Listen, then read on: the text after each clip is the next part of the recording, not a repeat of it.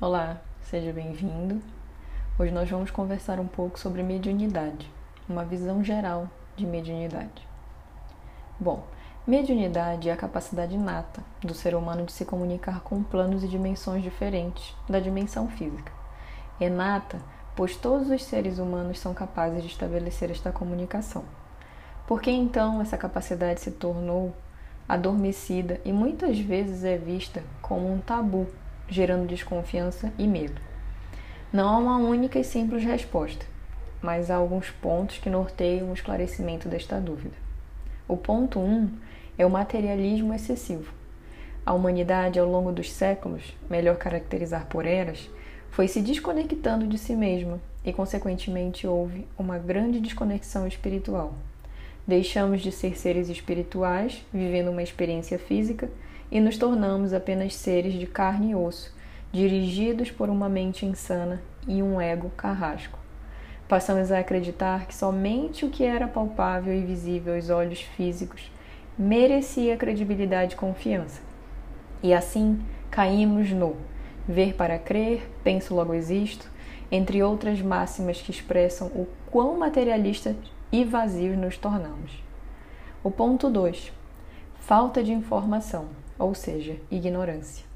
Um dos maiores males da humanidade atualmente é a ignorância, já que é mais fácil dizer que algo ou algum assunto não é verdadeiro do que ir a fundo buscando estudá-lo, experienciá-lo e compreendê-lo.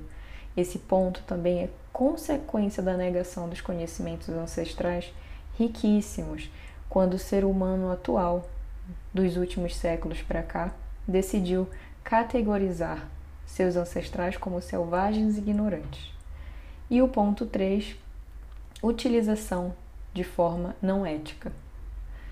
Utilizar a mediunidade como superpoderes ou não em prol do desenvolvimento próprio da humanidade como um todo leva à ideia de que atividades mediúnicas são sempre realizadas por charlatões. Em todas as civilizações antigas, anteriores à nossa, que se intitula Desenvolvida e Superior, houve uma estreita comunicação com os outros planos e dimensões. Era compreensível que algo além, mais complexo, mais completo existia e que poderia auxiliar e inspirar os que naquele momento viviam na fisicalidade. É claro que essa conexão entre planos não deixou de existir, somente porque a maioria se desconectou aos que continuam abertos e aos que continuam despertando para esta percepção, as comunicações mediúnicas seguem ocorrendo e auxiliando a humanidade a atualizar e evoluir. Fiz essa pequena introdução sobre o tema para irmos aos poucos detalhando e esclarecendo o importante e decisivo papel dessa comunicação, para que podemos também denominar multidimensional. No próximo texto, na próxima conversa, vamos conversar mais sobre o porquê da mediunidade não deve ser negligenciada quando ela é desperta. Então a gente se vê em breve. Até!